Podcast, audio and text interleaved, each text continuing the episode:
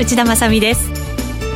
この番組はパンローリングプレゼンツきらめきの発想投資戦略ラジオをお送りいたします。この番組はユーストリームでもお楽しみいただけます。ユーストリームは番組ホームページからご覧ください。さあそれでは今日のゲストご紹介していきましょう。まずは遠蔵さんこと田代岳さん。よろしくお願いします。お願いします。B コミさんこと坂本慎太郎さんです。よろしくお願いします。よろしくお願いしますもうクリスマスですよ、うん、ですよ。ね年末ですよね。ですよね。そうするとやっぱり投資家の皆さん特に海外の方々は相場になかなかこう入ってこずに、うん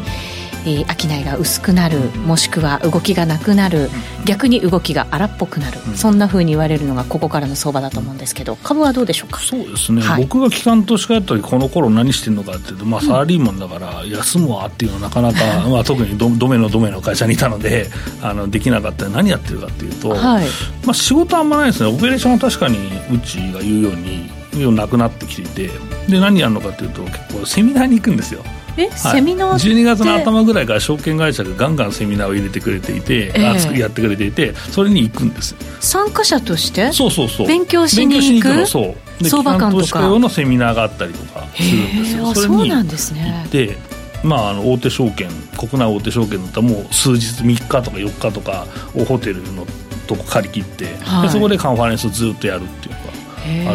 じゃあもう来年に向けてのその相場感を養う時間として使ってた、うんうん、そ、ねはい、それ行ってであの僕らもこう情報収集して、来年の予定に予想に、まあ、その参考にすると。いう感じで。じゃあそうすると本当に海外投資家だけじゃなくて国内もっていう感じになるんですね。そうですね。はい、うん。えディーラー為替のディーラーの方はどんなふうに過ごすんですか？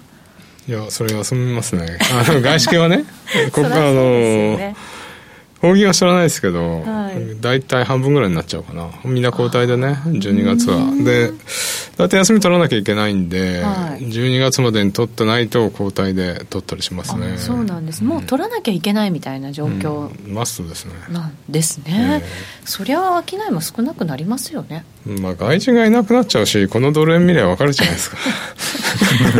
動かない。やるだけ無駄でしょっていう。確かにそうですね、うん、だからまあ大体ほら特に今年は先週中銀のあの金融政策決定会合がもう集中してて、はい、あれが終わっちゃったらもうイベントなしなんで。イベントあっても何もなかったですよね。まあだから、イベントあって動いちゃうと、さすがにね、あの、あれなんだけど、いや、帰っては来ないけど。やっぱり参加せざるを得ないぐらいな感じになるんですか、動きが出てくると。あのね、あの、24日と25日って世界中休みでしょ？東京と、まあ、主要なところと東京しか空いてないと、世界中のオーダーが来るんですよ。だからオーダーすっげえ来るから、みんなやってないわけではないんですよね。うん、一応スタンバイはしてたりとか。だから山ほどオーダー来て、それがさ、もうさ、わけのわかんない通貨が来るわけよ。そうなんですかあの、なんちゃらかんちゃら、なんかあの、スカンジナビア、スカンジナビアスイスとか言ってさ、ななんだこれ東京じゃできねえよみたいな。まあ結局動かないからいいんだけどね。あの、でもね、オーダーがすごい集まって、だから、まあ、そのやってる人たちはいるんだけど、マーケット自体が動かないな。るほど、うん、そうなんですね。今年もそんな感じに雰囲気はなってきましたかね、うん、そうするとね、うん、はい。来年の話も今日盛り込みながら進めていこうと思います、はいえー、ここでパンローリングからのお知らせです。投資戦略フェア2018が3月18日土曜日に開催されます。すでに1000名以上の方からお申し込みをいただいております。ありがとうございます。えー、出演者決定はまだしていないんですが、はい当然ながらこのメンバーは出演ということになるんだそうですよ。いいすね、そうですか。させさせていただけるんですか、だそうですよ。ありがとうございます。はい、ありがとうございます。また僕らのブースもあるんでね、遊びに来てください。私もじゃあ遊びに行こうと思います。はい、皆さんもぜひぜひ足を運んでください。お早めに事前登録お願いいたします。えそれでは早速番組進めていきましょう。この番組は投資専門出版社として投資戦略フェアを主催するパンローリングの提供でお送りします。ささあ、それでは今日お招きしているゲスト、改めて、遠蔵さんこと田代岳さん、ビーコミさんこと坂本慎太郎さんです。よろしくお願いいたします。ます今日、和島さんお休みですので、マーケットのお話、ちょっと足元入れたいと思いますが、はい、日経平均33円77銭安、22,868円で終わっています。値動き、高安の幅が130円ないぐらい。だからまあ、このところの動きからしたらそんなに動いてないかなって感じですかね、やっぱりね。ねうん、もうお休みモードで、まあでも、じりじり上がってますけど、日経平均はね、ちょっと前に比べると、そう、下がらないんで、強いなと思うんですけど、今日ね、でも、思いのか、今日まあ、個人投資家小型株好きなんで、はい、まあ、あのあんまり今日のパフォーマンス良くないなと、まあ、特にあの中長期の人とかはね、うん、え今日って昨日より減ってんなっていう人は結構いるんじゃないかなと思ってて。あそうなんです、主力のところ、やっぱりちょっと今日弱めだった感じ、ね、そうですね、まあ、新興主力というか、まあ、マザーズ自体はプラスにはあるんですけど、なんかちょっと、ね、弱いやつは弱いんですよ。あマザーズのその主力型の中でも主力。ちょっとちょ主力は強いけど、そのちょっと、じゃあちっちゃめなところは、周辺が。弱いんで、やっぱりいつも言ってた、その損切りの売り。はいそうか。液出しの売りはもう多分ほとんど終わってると思うので、損切りの売り、まあ、液出しは調整はあるか、損と、利益とその損。でも損をガンガン積極的に切ってんなっていうなんとなく、あの、チャートが崩れてる銘柄とかめちゃくちゃ弱いんで。うん、それってなんか嫌な兆候とかじゃないですよね、まあ、決してどうなんですか？全体が良ければ、まあ、年上げたら戻りますっていうパターンもあるんですけど、はい、やっぱりずっとチャートが切れてるやつは、もうみんな儲かってないので。やっぱり地合い悪いですよね。やっぱりいいやつに乗るって言わないといけないんですよ。まあ小型株相場というと。今日も結構わざわざ二極化してると思います。今日値下がりと値上がりの銘柄数は一部はどうですか、はい、えっ、とですね、値上がりが698なので、うん、全体の34%が上昇。はい、で、えー、値下がりの方が1265なんで、まあ倍近くは値下がり。だから結構下がってるんですよ。うん、まあ指数自体も下がってはいるんですけど、はい、結構その値下がり銘柄数が多いですよね。そうか。肌感覚指数よりももっと下がってるようなイメージなんですかね、投資家のだからそういう話をちょっとしてみたんですけど、はい、そうか、うん、そうすると、じゃあ、なんかこう、指数が底堅いねなんていうと、うん全然相場感表してないことになりますね。ね。今日は特にそうだったなっていうのが印象的ですね。うん、商いもちょっと少なめにはなってきてますよね。はいうん、これ、どうなんですか、今までまあここまでしっかりだったから年末にかけてちょっと利確してるよっていうことならば、まだいいと思うんですけれど、どういうふうにビーコミさん考えてらっしゃるんですか？そうですね。まあ銘柄によってはまあ年明けてっていうか、もう今年のだから最終売買日が終わって26ですか、今年そうですね、そうですね、はい、でそれが終わってからまた買い,、買うっていうのも多分あるかなと思うんですけど、うん。そこと、あとは、まあ、年明けてからの相場がやっぱり注目点ですよね。なんかあの、年を挟んでガラッとこう相場感変わる時あるじゃないですか。だからちょうど一昨年だ、去年か、去年の年始とかね、めちゃくちゃひどかったですね、あんなことが起こると怖いなと思う人はいるかなと思うんですけど、現状はないかなっていう、その兆候は見られてないなっていう。あ、うん、あの来年にかけては、そのアメリカの減税であったりとか、そういうこう、まあ、景気もまだまだしっかりした状況で、日本の企業ももちろん企業業績期待もされていて、っていうところがあるので、まあ、例年とちょっと違うのかなと思いたくなるんですけど、その株のね、需給ってものもあるので、どうなんでしょうね、そうですね、需給自体は、ちょっと外国人の売りがまだ止まってないので、はい、そこが年始から続くとまた嫌だなとは思うんですけど、うん、まあ、日銀もまたね、買い始めますし、はい、年明けると。であとは個人もある程度、その MRF のまあ、あの残高も増えてます。から、いつでも出撃できる状況には多分なってますから、うん、まあ、そんなに大きな詐欺には見舞われないんじゃないかなと思って下がったとしてもね、でも、その内田さん言ったみたいに、やっぱりその減税法案とか、まあ、米国のその雰囲気が、マインドがものすごいいいので、そうなんですよね。そこは、まあそうね、大きな詐欺にはつながらない一つの要因かなと。まああのゆっくりしたあの、うん、穏やかなスタートが年始からも切れるんじゃないかなと思ってるんですけど、遠藤さんどうですか？うん、なんかあのー、おっしゃるように株は昨日はすごくダウが上がってどれも10円台、あ12円台であのー、動かなかったんで上がりそうなもんなんですけど上がらなかったですよね、ね、だからさっき言ったようにダメなもんはとことんダメだし、っていうか去年もそうだったじゃないですか。で直近高値ですごい上がって利食われてるものが2日とか3日続けて落ちてますよね、結構あの新興市場の。でまあ結局あの、アメリカは大丈夫だと思うんですけど、年末年始って日本休みじゃないですか。はい、あれが長くて、そうすると外人がクリスマス明けから新年度なんで、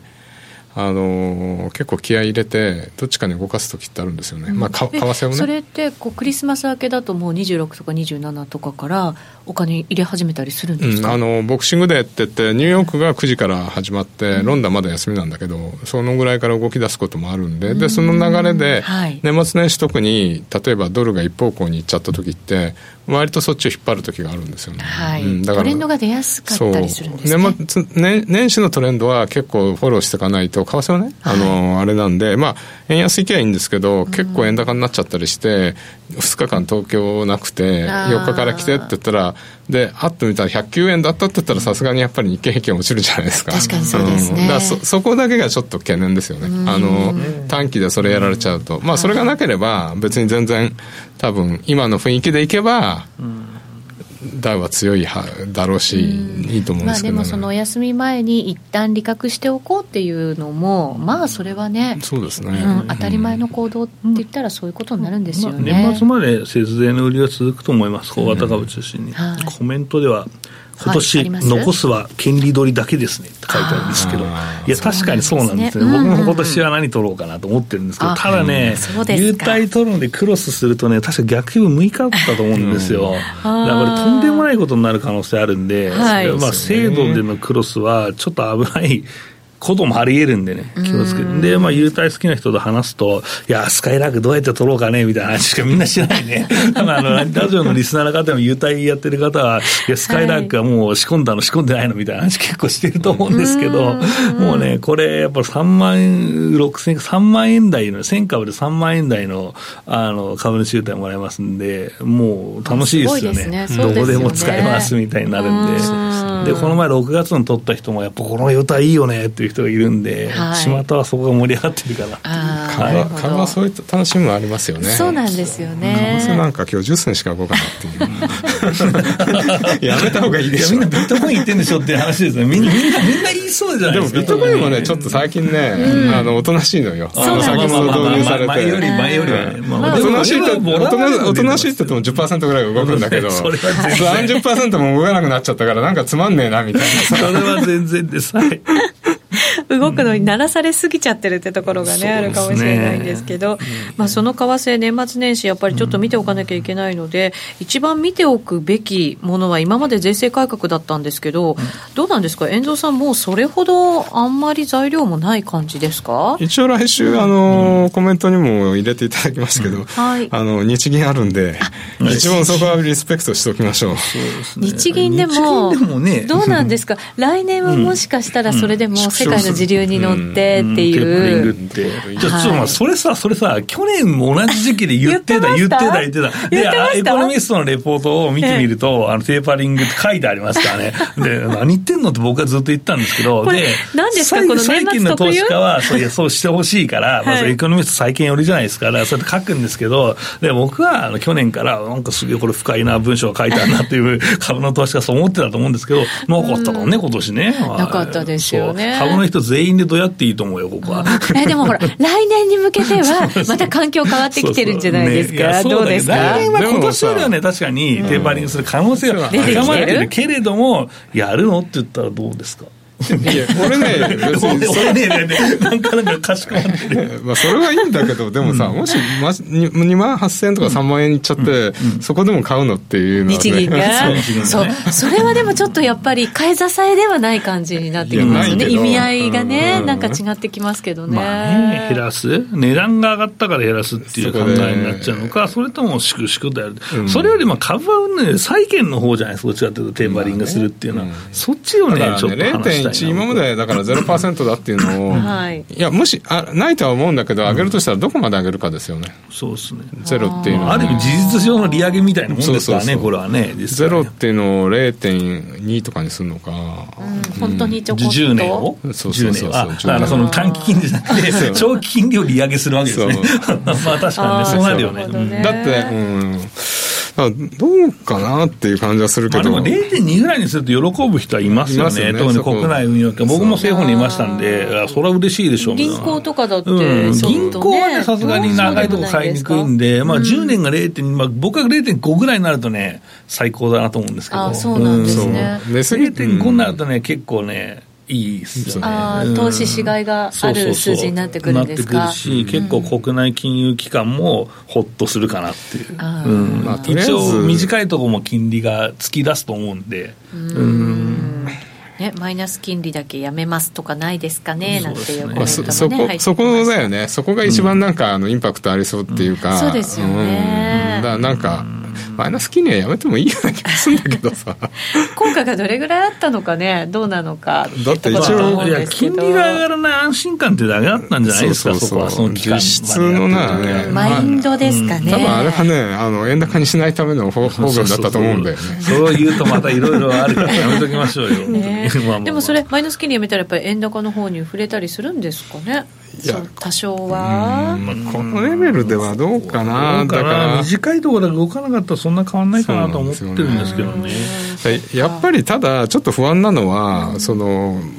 クリスマス休暇ってこともあるんだけど、はい、株はやっぱりちゃんと減税法案取るっていうのでガンガンいってるじゃないですか、はい、でそれはさ正しいあの反応なわけでしょ、正しいっていうか、一応ロロジカルなさ、うん、でもなんで為替上がらないのっていうさ、確かにそうなんですよね。債券なんで動かないのそうそう、債券と為替だけは、あの無視してるんですよ。確かに。債券と為替の人は民主党、民主党あれしてるからトランプに反応しないってわけじゃないでしょ、別に。そうですよね。ちゃんと経済のそのね、ロジックがあって動いてもいいはずなんですよね。うんダメならダメでちょっと理由はね知りたいよねっていうさ、うん。うん、そうなるとほらどっちが合ってるかっていういつも、ね、あれになってくるじゃないですか。大体、うん、債券があったんだよね。そうそうそう。そう言いますよね。まあね確かにね。今年はテーパリングがなかったけどね。っていう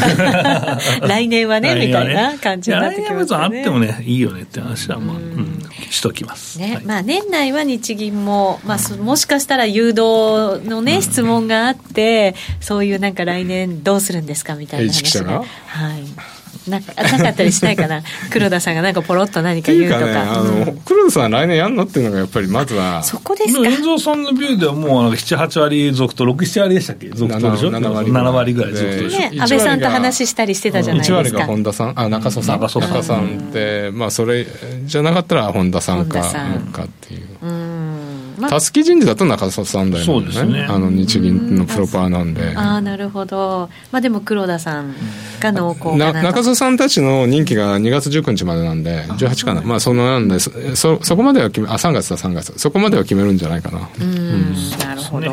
まあ、それは来年、まあ、でもね、今からちょっと視野にね、入れていかなきゃいけないわけですけど、円蔵さんのドル円レンジ、今週のものは111円50銭から113円50銭。あんまり先週と変わった全然変わってない。あれ？っていう。だって10銭しか動かない動かなさを表しても勘弁してくださいよっていう、ね、結局動かないってことですね、ねこれね、はいはいはい とりあえず、うん、そうなんです。そうなんです。結論私がまとめちゃいましたけど、いいいいですか？そういうことでいいですか、伝蔵さん。まあ一応それで、あの、一応理由を能書きされないと、あの、番組にならないんで、一応112円と113円にオプションのでかいのが22日まであるんで、はい。あの、ど、どのぐらいだったかな ?20 億ドルだったかな？あの、とりあえずあるんで、それがあるからちょっとさすがにもっと動けないでしょって感じですね。なるほど。さらに動かないっていうことですね。わかりました。頭に入れておきます。さあそれではビーコミさん銘柄いきましょう。はい。えー、っとまあいつもねきらめき二重銘柄ということで二重銘柄をいろいろまあ、出したり入れたりしながらですね、はい。まあ、ポートフォリオ。ポートフォリオしてるんですけど、うん、まあ、あの最近はずっと1銘柄ずつの入れ替えになってしまって少なくなりましたよね、面白くないかなと思うんですけど、まあ、うん、ある意味ある程度ポートフォリオは完成しているってことですね。そうですよね、まあ、ポートフォリオっていうとここを全部買ってるってことなんですけどこれはポートフォリオの前段階の、うん、まあ、どこをその買おうかなっていう監視用のと思っていただければ、はい、まあ、買ってるのも当然あるあってもいいんですけどね、できらめき用にいつも作ってきてると。で対象はまあ、えー、短期トレードから中長期まで一応どれでもできるような幅広く。幅広く。本当にいい銘柄を、まあ、ということですよね。そうにぎわう時には短期の人も入れますみたいなところを入れてますということで、はい、えっとアウト出す銘柄はですね、えー、7721の東京景気と。これはね1年ぐらい入ってたから、長いこと入ってましたね。あの軍需関連のですね、えーとまあ、動きが出てきたということで、はい、まあ、これを入れてですね、動きを監視しましょうというところだったんですけど、まあ、最近の この軍需関連のその主軸というのは、やっぱり、あの石川ですとかね、はい、石川製作所と飽和工とかね、えーまあ、そっちの方に移ってしまって、ちょっと蚊帳の外にあると、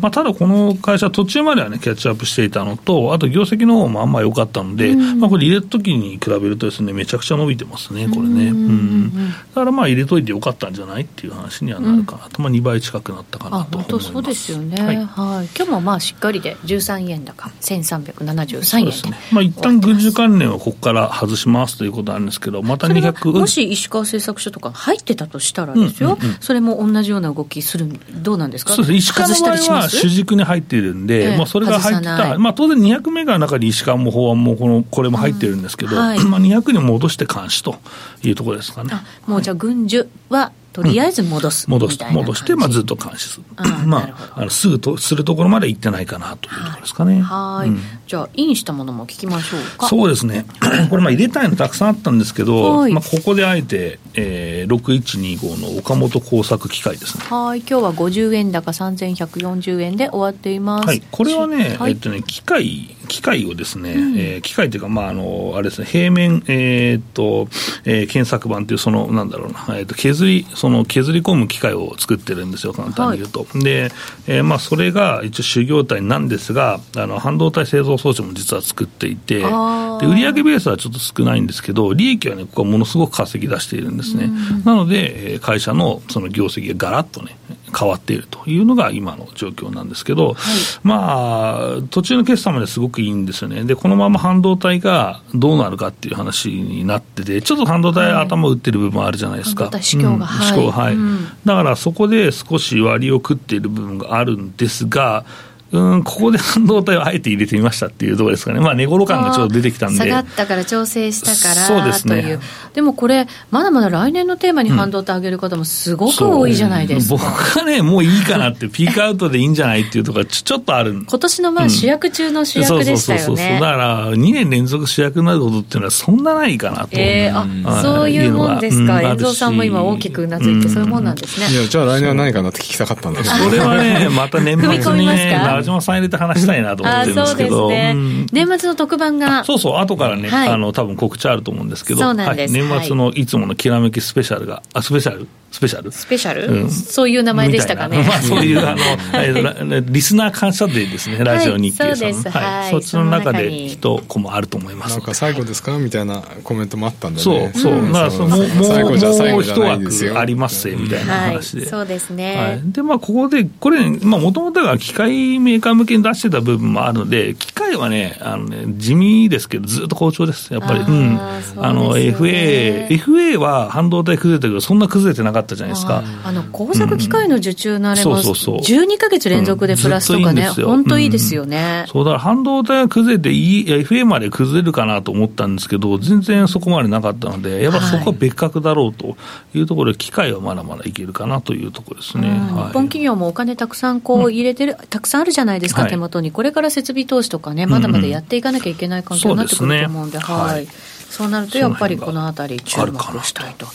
うことですね。まだちょっと時間あるんで、今週のドヤ銘柄いきます？そうですね、いきましょうか。はい、えっと、6905のコーセルですね。はい。はいこれはまあ結構ラジオ日経さん聞いててもね、解説される方って、まあそれはこんだけ上がればね、解説するだろうと僕は思っていて、こんだけ横線が綺麗に出たらめっちゃ買ってるよっていうことなんだから、まあ当然ね、解説あって当たり前だろうと思ってるんですけど。もっと早くからやれと。そう。まあまあそれは別にいいんですよ、解説が 仕事なんですよ、この分はね。でもただやっぱこういうの目つけとくっていうことが大事なんですよ。でもすごい、え、こういうの目をつけとくって、どこから目をつけとけばいいんですか、ちなみに。やっぱりその市況とか、うん、市況とか、あとインプットと、あとその200銘柄が大事なんですよ。200銘柄の中でどれを20に入れるかっていうのが、もう早く20に入りたいよって言ってる200銘柄のが結構いるんですよ。で、お前らちょっと待っとけっていうのがまあ僕の仕事で。そうそうそうそうそう。お1銘柄しか入れねえじゃないかって、いや、お前ら本当はいいのは俺は知ってるからなっていう、そういうね。もうちょっと待っとけと。そうそう待っとけと。今に来るぞ、お前らの出番がと。で、なんか、まあその中で、うわ、ほら、ビーコメさん言ってくんないから来ちゃったじゃないですかっていうのもあるんですけど、まあまあそれで、まあだからこう定期的にどうやれるのはやっぱそういうところをちゃんとメンテしてるからなんですよ。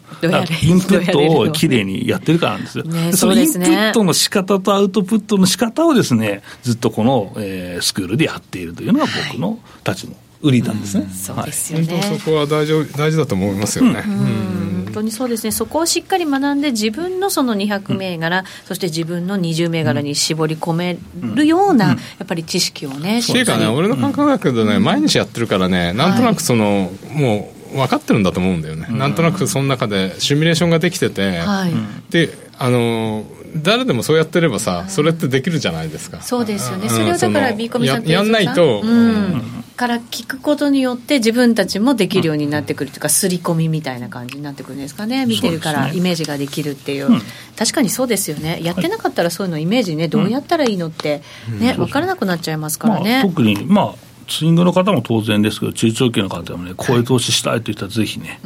スクール見てみてください、そうなんです、それちょっとお知らせさせていただきましょうね、株のデイトレスイングトレードの通信スクール、来年1月から新しい期がスタートい。たします。今なら特典として、お申し込み後、すぐに予習のための動画と毎日のマクロ分析から日々の考察までをおお話してくださるデイリー動画あ、すぐに見られるようになるということでございます。えっと、すでに助言会社として事業生まれ変わったということは、皆さんにもお伝えをしてきましたけれども、期待度が非常に高くて、まもなくなんか定員に達してしまうっていう話も聞きましたけど。数人だと思いますね。昨日聞いた感じでは。そうなんですね。はい。っていうことは急がなきゃいけない。はい。締め切ります普通に。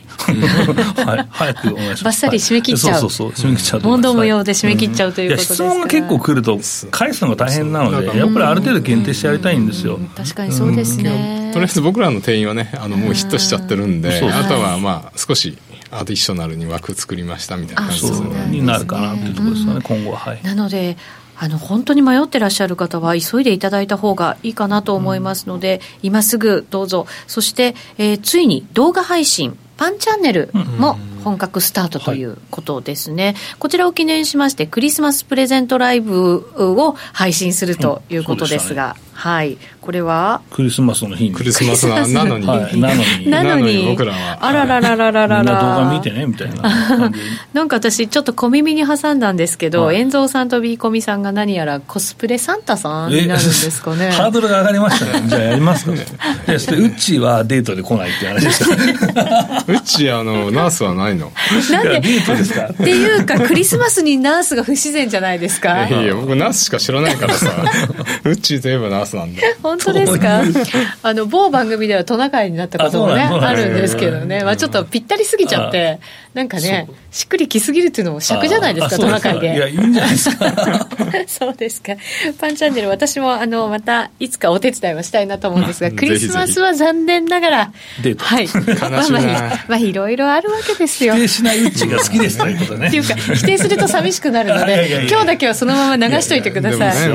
この後のユーストタイムで否定したらいいですから。もう25日に仕事入れないでよみたいなさ。そうですよね、うん、はい。さあそのクリスマスライブですが12月25日月曜日20時30分からライブ配信ということでございます。パンローリングのサイトもしくは株の通信スクールのサイトからご確認いただきたいと思います、えー、この他にもパンローリングチャンネルには江森さん源太さんなどなど豪華ゲストがこれから徐々に登場されるということでございますのでぜひぜひチェックしてみてください。さてそろそろ番組もお別れのお時間近づいてきました。この後ユーストリームで限定配信させていただきますので引き続きドヤ銘柄などなど聞いていただきたいと思います。三上さん遠藤さん一旦ありがとうございました。